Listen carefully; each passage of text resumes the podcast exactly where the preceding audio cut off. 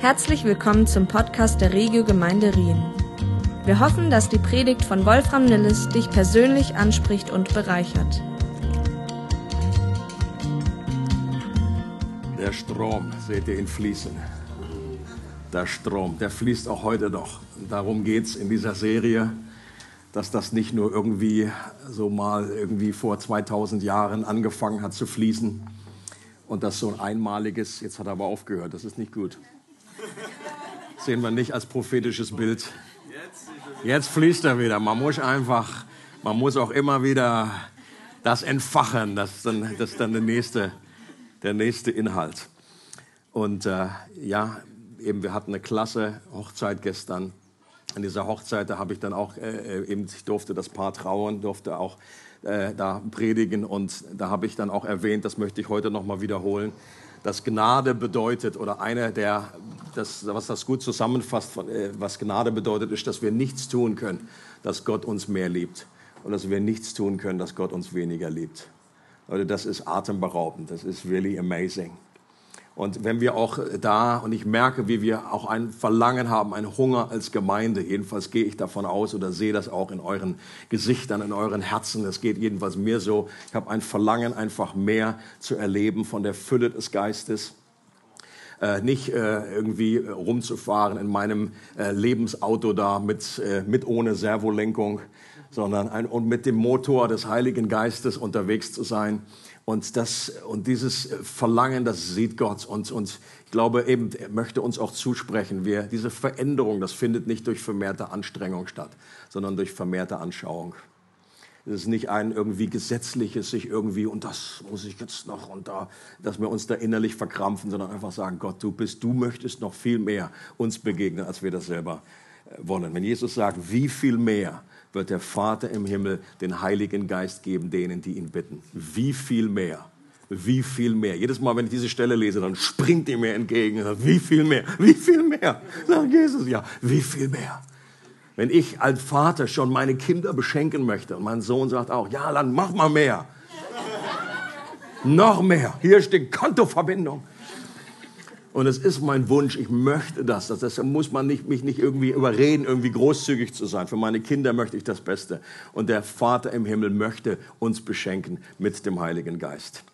Und es ist so gut, euch zu sehen. Und wir machen heute äh, Fortsetzung mit dieser Predigt von vor zwei Wochen. Letztes Mal war Johnny dran. Johnny, vielen Dank für deinen Strom, den du da weitergegeben hast. Und äh, es geht um die Verheißung des Vaters. Das ist Titel auch von dieser Predigt, äh, Teil 2. Kurz bevor Jesus in den Himmel aufgefahren ist, hat er zu seinen Nachfolgern gesagt, dass sie auf die Verheißung des Vaters warten sollten. Die Verheißung des Vaters. Ich finde das auch so schön, äh, schön ausgedrückt. Und diese Verheißung des Vaters bedeutete, dass sie mit dem Heiligen Geist getauft werden sollten nach einigen Tagen, was dann nach zehn Tagen an Pfingsten sich auch erfüllt hat. Und äh, die Frage, der wir nachgegangen sind, war, ob diese Verheißung nur den ersten Jüngern galt und sich diese Verheißung am ersten Pfingsttag erfüllt hat oder diese Verheißung der Erfüllung und Tauf im Heiligen Geist auch allen anderen Christen zukünftiger Generationen und damit auch uns heute gilt. Und das wäre ja noch wichtig zu wissen, stimmt's? Stimmt ihr mir dazu? Wenn das einfach nur einmalig war und das war für die und wir freuen uns mit denen und es ist schön, dass ihr das bekommen habt. Und heute ist das irgendwie anders. Das ist die, diese Verheißung ist erfüllt worden, die hat sich da erfüllt. Äh, ich, ich, ich weiß noch, wie das Thema in meiner Studentenzeit heiß diskutiert wurde. Ich habe ja hier auch so auf dem Berg dann hoch nach Krishona, also nicht auf Krishona, da an der SDH äh, studiert. Und da, äh, die Studenten haben sich natürlich da die Köpfe heiß geredet um dieses Thema. Ähm, und ich weiß noch, wie ich selber auch immer wieder mal verunsichert wurde durch die verschiedenen Meinungen. Ähm, auch heute wird noch in vielen, vielen Gemeinden äh, die Meinung vertreten, dass die Geistestaufe identisch ist mit der Wiedergeburt. Und wenn man Christ ist, dass man dann alles eigentlich an Heiligem Geist erhalten hat und sich deshalb nicht mehr nach einer weiteren Erfüllung ausstrecken braucht, So wird es im besten Fall gesagt. Manchmal wird auch gesagt, es ist dann theologisch bedenklich, wenn man sich dann irgendwie da noch an Gott wendet und dann noch mehr will. Ähm, das wäre ja praktisch wie ein Ausdruck des Unglaubens, dass man den Geist nicht schon irgendwie hat.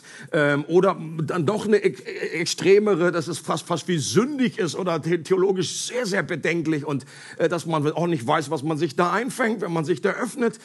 Und, und Jesus hat so deutlich schon vor 2000 Jahren vorgesorgt gegen dieses Argument, dass er gesagt hat, wenn, äh, wenn, ihr, wenn ihr um, um, um, um, äh, um Fisch bittet, dann werdet ihr keine Schlange bekommen.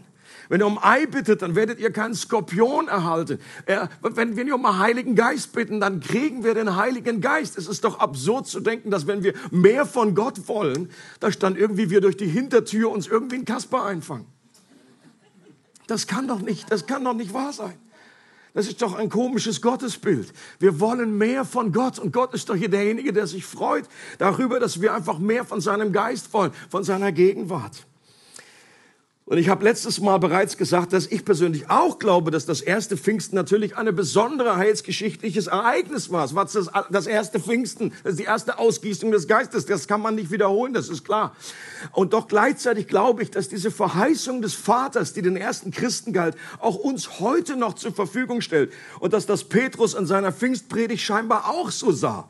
Denn er sagt hier in Apostelgeschichte 2, ähm, denn diese Verheißung gilt euch und euren Nachkommen und darüber hinaus allen Menschen, auch in den entferntesten Ländern.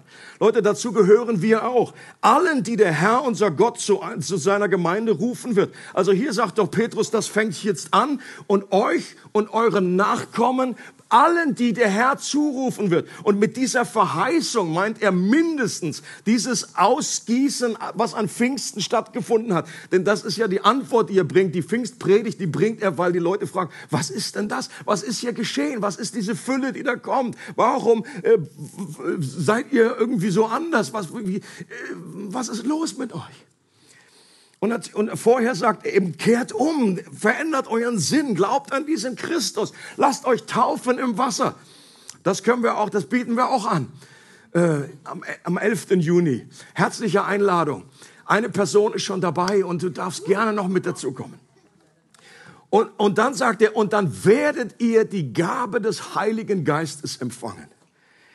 Und darüber hinaus gibt es gerade in der Apostelgeschichte einige recht deutliche Hinweise dafür, dass Menschen, die bereits wiedergeboren waren, die also schon gläubig waren, die Nachfolger von Jesus waren, ähm, und die das Wirken des Heiligen Geistes in einer Hinsicht erlebt hatten. Ich glaube nicht, dass man Christ werden kann, ohne dass, dass der Geist Gottes an einem gewirkt hat. Das geht gar nicht. Aber die dann den Heiligen Geist nochmals in einer besonderen Fülle und Kraft erlebt haben und Apostelgeschichte 8, das ist jetzt ein bisschen Wiederholung auch vom letzten Mal, er wird beschrieben, wie Menschen in Samaria durch den Dienst von Philippus zum Glauben gekommen waren. Und die wurden auch schon, die waren im Wasser getauft worden. Und in diesem erwecklichen Aufbruch gab es übernatürliche Zeichen und Wunder. Menschen wurden von dämonischen Mächten befreit und Gelähmte wurden geheilt. Es war große Freude in der Stadt. Da würden wir sagen, bis zu diesem Punkt, meine Güte, was für eine erfolgreiche Erweckung. Jetzt lass uns einfach einpacken, jetzt gehen wir nach Hause und gehen einfach zur nächsten Stadt. Und dann heißt es, dennoch war bis zu diesem Zeitpunkt der Heilige Geist noch auf keinen einzigen von ihnen herabgekommen. Das ist eine sehr überraschende Aussage. Die, die waren doch schon alle getauft, da können wir davon ausgehen. Philippus hat klar, der hat auch ein kleines Taufgespräch mit denen geführt und gesagt, glaubst du an Jesus? Ja! Haben wir schon übernatürlich das erlebt? Ja, da ist schon ein Lama, ist schon aufgestanden. Also nicht ein Lama, sondern ein Lama. Wichtig hier, die Aussprache. Und trotzdem war der Heilige Geist noch auf keinen einzigen von ihnen herabgekommen. Waren die schon wiedergeboren durch den Heiligen Geist? Yes, natürlich. Und dann schicken sie Petrus und Johannes nach Samaria und sie beteten dafür, dass sie den Heiligen Geist bekommen. Dann in Apostelgeschichte 10 kommt Petrus in das Haus des Cornelius und verkündet denen dort Jesus. Der hat erstmal Probleme, so nach dem Motto, Herr, ist das wirklich dein Wille? Soll ich in das Haus dieses, dieses Heiden gehen, der einfach Bacon zum Frühstück isst? Das ist, äh, das ist ein Heide. Und Gott muss den vorbereiten mit dieser Vision. Und er kommt dann und er verkündigt Jesus. Und dann heißt es Apostelgeschichte 10, während Petrus noch über diese Dinge sprach, kam der Heilige Geist auf alle herab, die seine Botschaft hörten. Die Gläubigen jüdischer Herkunft, die Petrus nach Caesarea begleitet hatten, die waren außer sich vor Verwunderung, dass die Gabe Gottes, der Heilige Geist, auch über Nichtjuden ausgegossen wurde. Sie hörten nämlich, wie die Versammelten in Geist gewirkten Sprachen redeten und Gott für seine Größe priesen.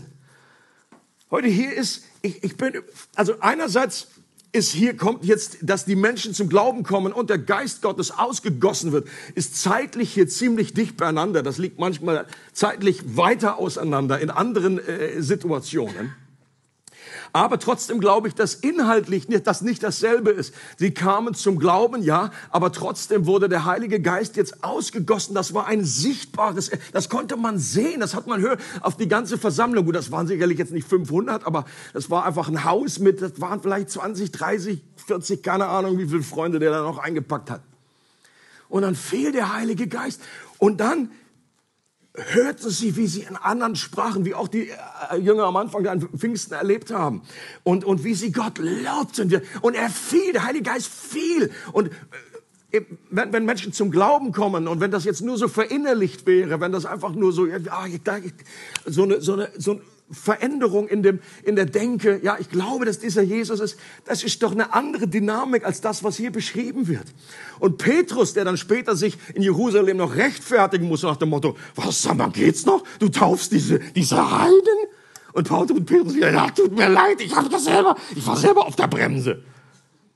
Ich wollte auch nicht. War Gott, er ist schuld. Aber dann sagt er, wer bin ich?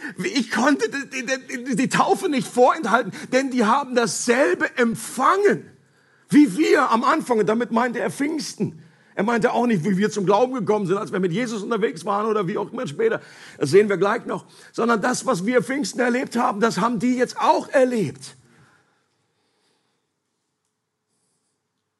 Und manchmal wird hier eingewendet, ja gut, das waren jetzt diese Beispiele aus Apostelgeschichte 8 und 10, sind so wie Ausnahmen, weil das ganz am Anfang war, weil jetzt hier so der Übergang einfach von den, von der, von den Juden hin zu den Heiden äh, und dass das Gott irgendwie wie sichtbar machen musste. Aber ich würde sagen, in Apostelgeschichte 8 war das alles schon sehr, sehr sichtbar, auch, auch, auch ohne das. Ja, also eben übernatürliches Zeichen, Wunder, äh, die Lamas, die einfach ähm, plötzlich laufen können. Und, äh, und außerdem, was auch nicht in dieses Konzept oder dieses, diese Überzeugung dann passt, ist diese Stelle in Apostelgeschichte 19, die haben wir uns auch letztes Mal auch schon kurz angeguckt, die ich sehr, sehr überzeugend finde. Eine, ein, ein Ereignis, das 20 Jahre nach Pfingsten stattfindet. Also das war jetzt nicht mehr nur so am Anfang, das war jetzt nicht nur der Übergang äh, zu den Nationen, wo Paulus einige Jünger in Ephesus findet, es waren zwölf äh, Nachfolger, die waren Jünger, die waren schon, die waren schon echte Gläubige. Und er fragt sie, ob sie den Heiligen Geist empfangen haben, als, oder man kann übersetzen, nachdem sie gläubig geworden sind. Eine für mich unwahrscheinlich überzeugende Stelle, weil diese Frage von Paulus etwas von seiner Theologie offenbart. Denn wenn man als gläubiger Nachfolger Jesu in der Wiedergeburt bereits das komplette Paket an Heiligen Geist empfangen hat, dann ist für mich die Frage, warum hat Paulus diese Frage überhaupt gestellt? Versteht ihr? Und das, Leute, es ist wichtig, einfach für mich, diese, solche Stellen, die haben mir geholfen, einfach ein Fundament zu haben. Der Glaube kommt aus dem Hören des Wortes Gottes. Und wir brauchen eine klare Überzeugung, ja Gott, das ist, ist das, und Paulus sagt, äh, Habt ihr den Heiligen Geist empfangen? Dieses, diese Frage macht überhaupt keinen Sinn, wenn man automatisch, wenn man Christ ist, den Heiligen Geist komplett empfangen hat. Dann hat Paulus einen völligen Quatsch gefragt, überflüssig. Dann hat er, hätte er auch fragen können, ist Paris in Frankreich?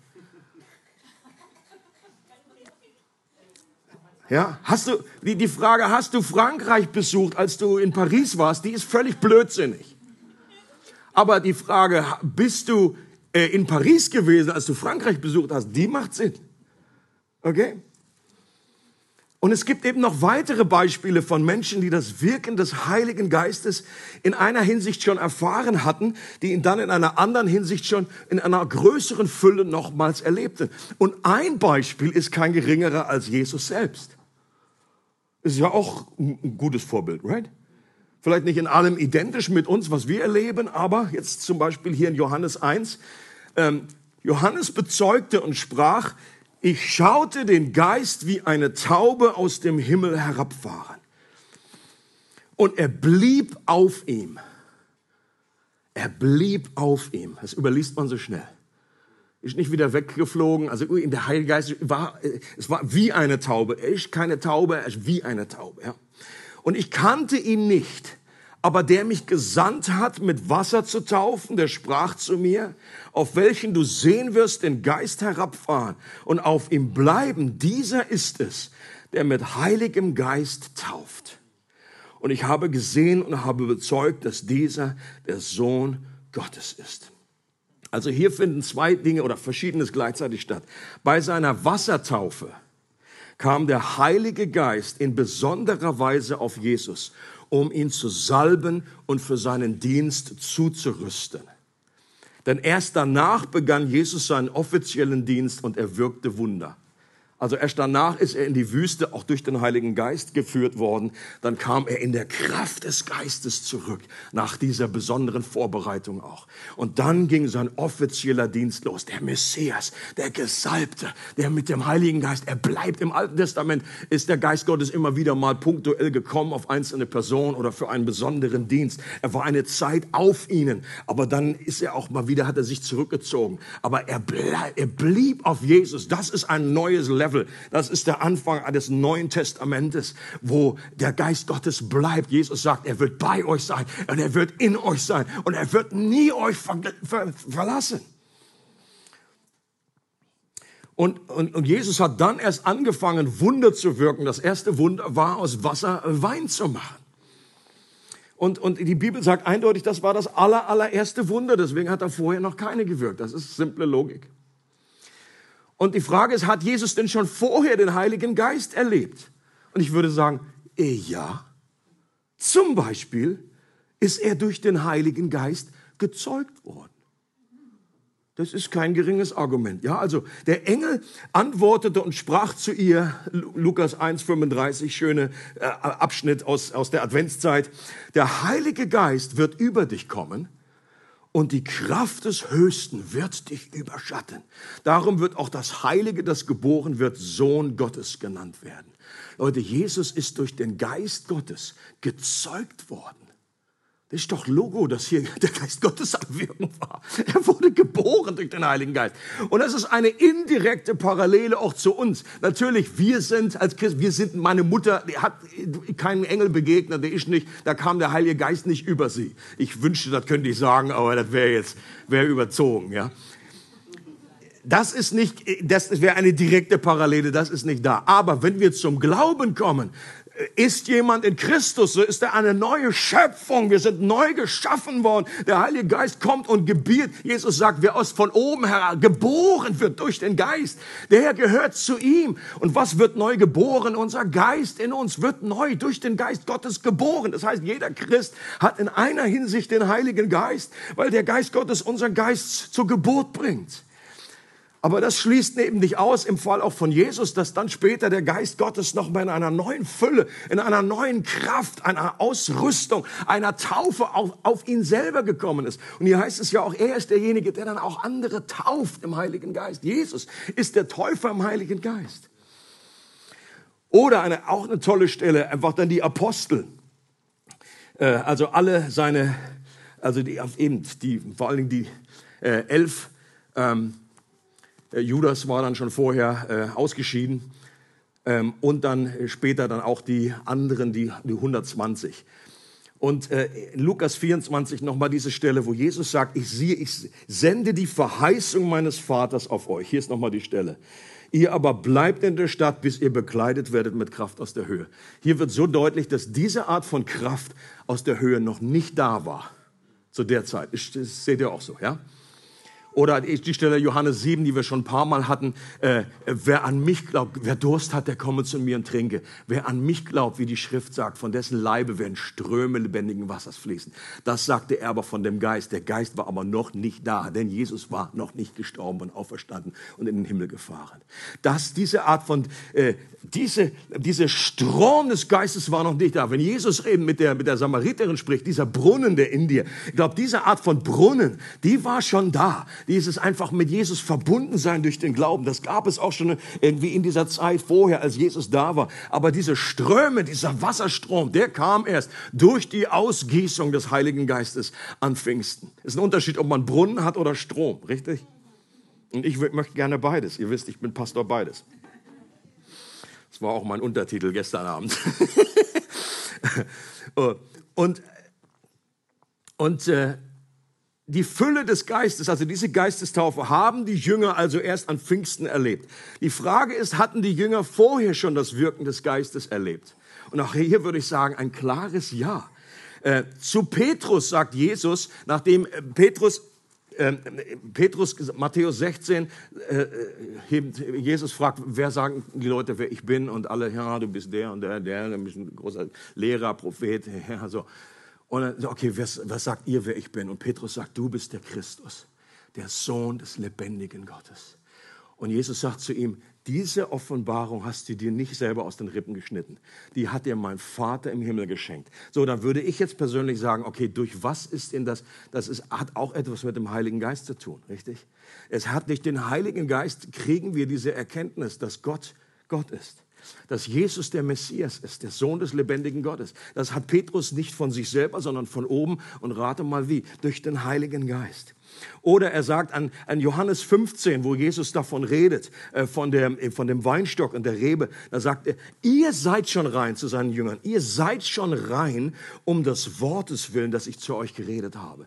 Und ich glaube, dieses Reinsein bezieht sich auf diese Verbindung, dass sie schon zu diesem Weinstock gehören. Sie sind durch den Glauben schon verbunden mit ihm. Und dieses, äh, meine Worte sind Geist und Leben, das heißt, da ist schon, sie haben schon etwas empfangen. Oder an anderer Stelle äh, gibt Jesus ihnen Vollmacht, unreine Geister auszutreiben und jede Krankheit zu heilen. Das heißt, sie haben etwas von dieser Kraft des Heiligen Geistes mit sich, in sich getragen. Sie hat, Jesus hat ihnen da etwas für eine gewisse Zeit wie anvertraut und übertragen von diesem Heiligen Geist. Der Heilige Geist ist der Finger Gottes, sagt Jesus an einer Stelle. Wenn ich durch den Finger Gottes Dämonen austreibe, ist das Reich Gottes zu euch gekommen. Und dieses, diese Kraft, die haben die auch, die, die ersten Jünger auch bekommen. Und dann, jetzt gibt es aber eine ganz interessante Stelle. Ich weiß nicht, ob euch die schon mal aufgefallen ist. Äh, in Johannes 20, es ist jetzt nachdem Jesus auferstanden ist und den Jüngern wieder begegnet eine absolut irre äh, äh, Szenarium hier. Da heißt es, als es nun Abend war an jenem Tag, dem ersten der Woche, und die Tür, wo die Jünger waren, aus Furcht vor den Juden verschlossen waren, kam Jesus und trat in die Mitte und spricht zu ihnen, Friede euch. Und als er dies gesagt hatte, zeigte er ihnen die Hände und die Seite. Da freuten sich die Jünger, als sie den Herrn sahen. Jesus sprach nun wieder zu ihnen, Friede euch. Wie der Vater mich ausgesandt hat, so sende ich auch euch. Und als er dies gesagt hatte, hauchte er sie an und spricht zu ihnen, empfangt den Heiligen Geist. Also ist die Stelle schon mal aufgefallen? Also ich habe da damals gelesen und dachte, hä, was ist das denn jetzt? Das war ja noch nicht Pfingsten. Und Jesus sagt doch kurz später, wartet, bis ihr ausgerüstet werdet mit Kraft aus der Höhe. Der Heilige Geist kommt noch. Aber hier, was, was tut? Jesus sagt, empfangt den Heiligen Geist. Und mir fällt das schwer, jetzt zu denken, ja, das ist einfach nur also ein Bild und irgendwie, wenn Jesus sagt, empfangt den Heiligen Geist, dann ist etwas für mich klar, ja, sie haben den Heiligen Geist in, in einer Form empfangen. Er haucht sie an. Meine, meine persönliche Meinung ist, dass erst nach der Auferstehung Jesu waren die Voraussetzungen dafür geschaffen, dass Menschen im neutestamentlichen Sinn von neuem geboren werden konnten. Okay? Neuen Testament ist eine der Voraussetzungen, um an diese Art von Jesus zu glauben, äh, braucht es die Auferstehung. Denn wir glauben ja letztendlich, dass Jesus gestorben und auferstanden ist. Das kann man vor der Auferstehung schlecht glauben. Macht Sinn? Can you follow? Und äh, aus meiner Sicht geschieht an dieser Stelle genau das. Die Jünger, die ja bereits an Jesus glaubten, werden hier durch den Heiligen Geist von neuem geboren. Das war ihre Wiedergeburt. Er haucht sie an. Und Leute, das erinnert an etwas anderes. Es ist vergleichbar mit dem Odem Gottes, den Gott Adam in die Nase haucht da steht auch das Wort, er hauchte hinein und dadurch wurde Adam zu einer lebendigen Seele. Hier haucht Jesus seine Nachfolger an. Sie wurden dadurch neu, zum neuen Leben geboren, im neutestamentlichen Sinne von neuem geboren, wiedergeboren. Und obwohl die Jünger damals das alles erlebt hatten, sollten sie noch auf die Kraft und die Fülle des Geistes warten. Sie sollten noch erleben, wie Jesus sie in den Geist hineintaucht und tauft. Das ist ja etwas anderes als auch hier Parallele zum Wassertaufe, dass mir nicht nur etwas hier oben drauf besprinkelt, kleine paar Tröpfchen, sondern dass wir untergetaucht werden. Das machen wir bei der Wassertaufe auch. Und hineingetaucht zu werden in den Geist ist auch wirklich durch. Ich denke, denke einmal an so ein Gurkenglas. Wir werden gepickelt, wie die Engländer sagen. Gepickelt, pickelt, durch, durch, durchtränkt. Wir werden einfach, der Geist soll uns wirklich durchtränken von allen Seiten, von oben, von unten, von überall.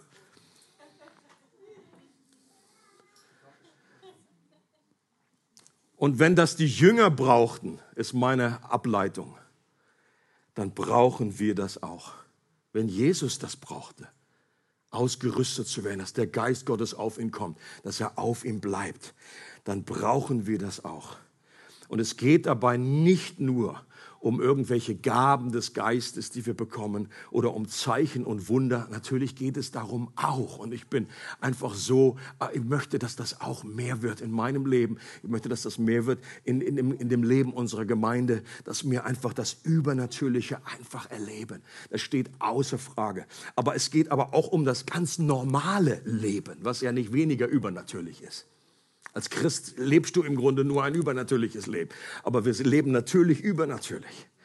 Und, äh, und das ist nur möglich durch die Gemeinschaft mit dem Heiligen Geist. Deswegen möchte ich einfach nur äh, betonen, es geht mir mehr, mir persönlich geht es mehr um, um, äh, um die Person des Heiligen Geistes, die Gemeinschaft mit ihm. Er ist eine Person, er ist ein Wesen, er ist, der, er ist die dritte Person der Dreieinigkeit. Und er hat im Moment, in dieser Zeit, in der wir leben, hat er einfach äh, eine besondere Vorrangstellung. Im Alten Testament war es mehr der Vater, dann als Jesus kam, dann war einfach Jesus der Sohn die Vorrangstellung. Das heißt nicht, dass einer wichtiger ist als der andere. Aber jetzt, in der Phase, wo wir leben, ist der, hat Jesus, er, hat deutlich gesagt, ich gehe weg. Aber der Heilige Geist kommt zu euch. Und er ist jetzt die Person, die wir einfach, die uns am nächsten ist, am nahesten. Oh,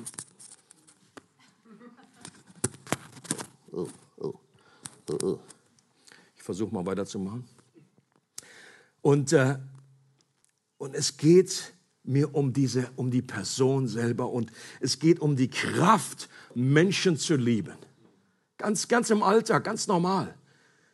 Es geht um die Kraft, Versuchungen zu widerstehen. Es geht um die Kraft, unseren Glauben weiterzugeben. Es geht mir um die Kraft, einfach einen Hunger zu haben, nach dem Wort Gottes die Bibel zu lesen. Hast du vielleicht auch Probleme, einfach zu sagen, ah, die Bibel, irgendwie ist das alles so ein bisschen trocken und äh, das ist so wie Pumpernickel ohne Brotaufstrich.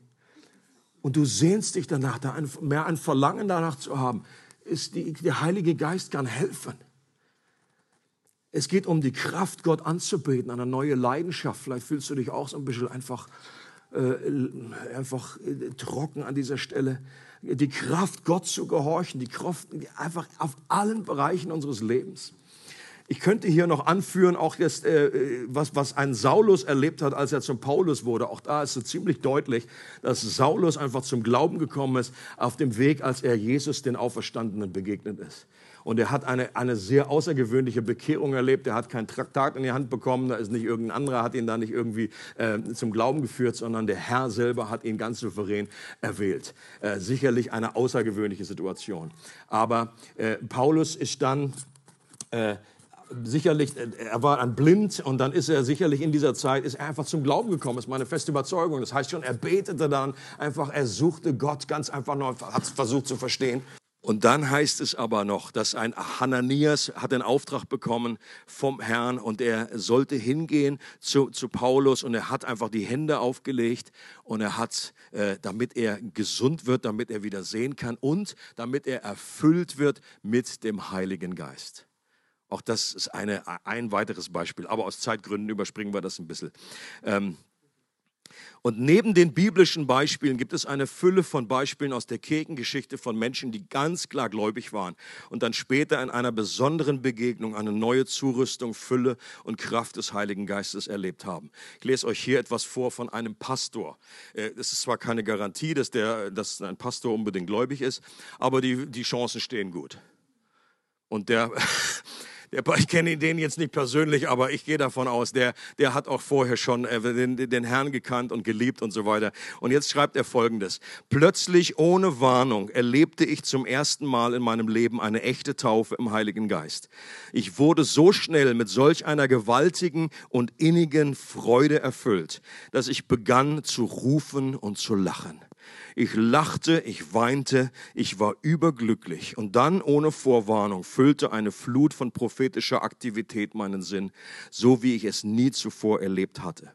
Dann, als wenn all das nicht schon merkwürdig und mysteriös genug gewesen wäre, bemerkte ich, dass meine Beschreibung der Dinge, die ich sah, nicht in Englisch geschah. Ich sprach in Sprachen.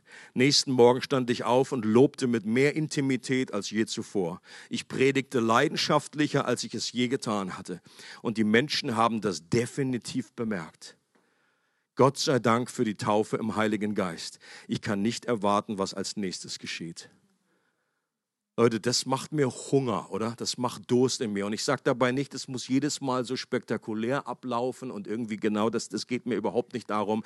Äh, jeder kommt unterschiedlich zum Glauben und ich glaube, jeder erlebt auch äh, die, die Dinge Gottes unterschiedlich. Aber es, ich glaube schon, dass es äh, deutlich wird, dass man das etwas erleben kann, erfahren kann. Das ist nicht nur so, hast du das erlebt? Ja, ich habe es im Glauben genommen und jetzt hat sich aber nichts bewegt.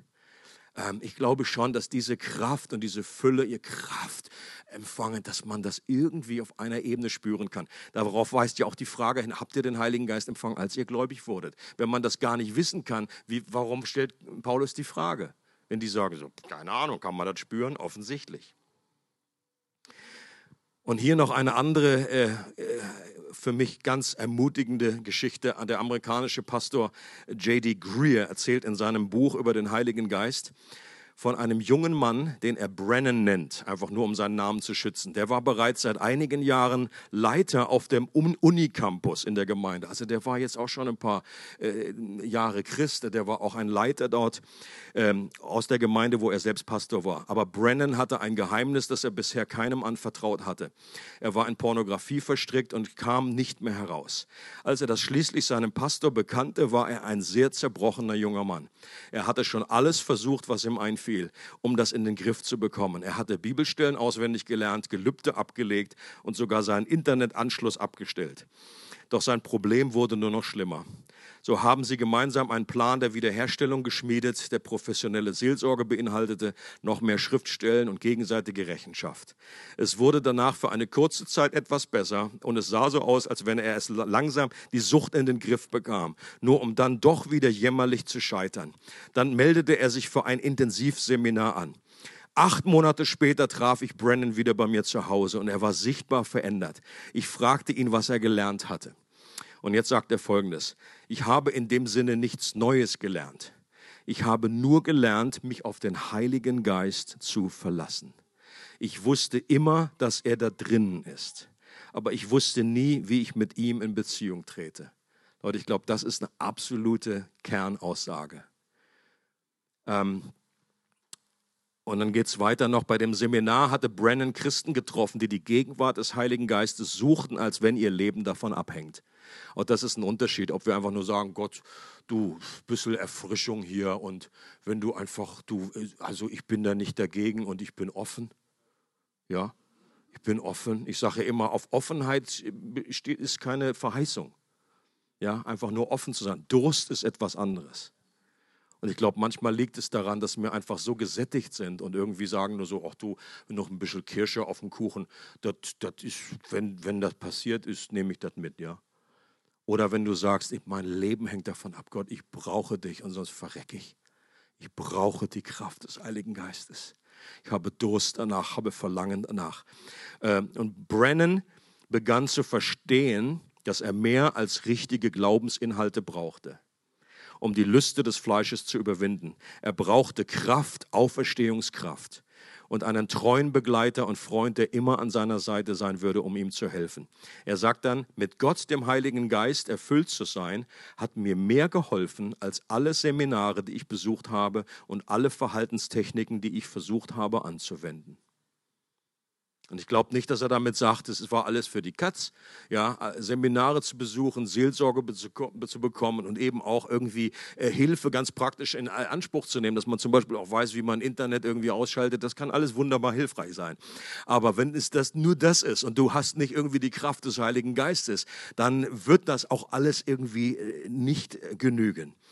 Und Leute, und das möchte ich persönlich erleben. Ich weiß nicht, wie das, äh, wie das bei dir ist. Ich möchte einfach äh, je länger, je mehr. Und ich persönlich sage auch, ich, ich glaube, ich habe den Heiligen Geist empfangen. Das ist nicht, aber ich, ich, ich, auch die ersten Jünger zu Pfingsten, die haben zwei Kapitel weiter, siehst du, dass dieselben Jünger, die, die 120, die zu Pfingsten randvoll waren, wahrscheinlich wie vielleicht irgendwie keine Gruppe von Menschen jemals erfüllt wurde, dass die nach zwei Kapiteln, da beten die wieder und die beten noch nicht mal um den Heiligen Geist, aber sie werden neu erfüllt mit dem Heiligen Geist. Offensichtlich kann sich das wiederholen. Und ich persönlich, mir ist das, ich möchte nicht an dieser Stelle irgendwie stehen bleiben und rumtheologisieren und so nach dem Motto, ja, kommt der von oben oder kommt der von der Seite, kommt der von innen oder das ist mir alles irgendwie ein bisschen egal.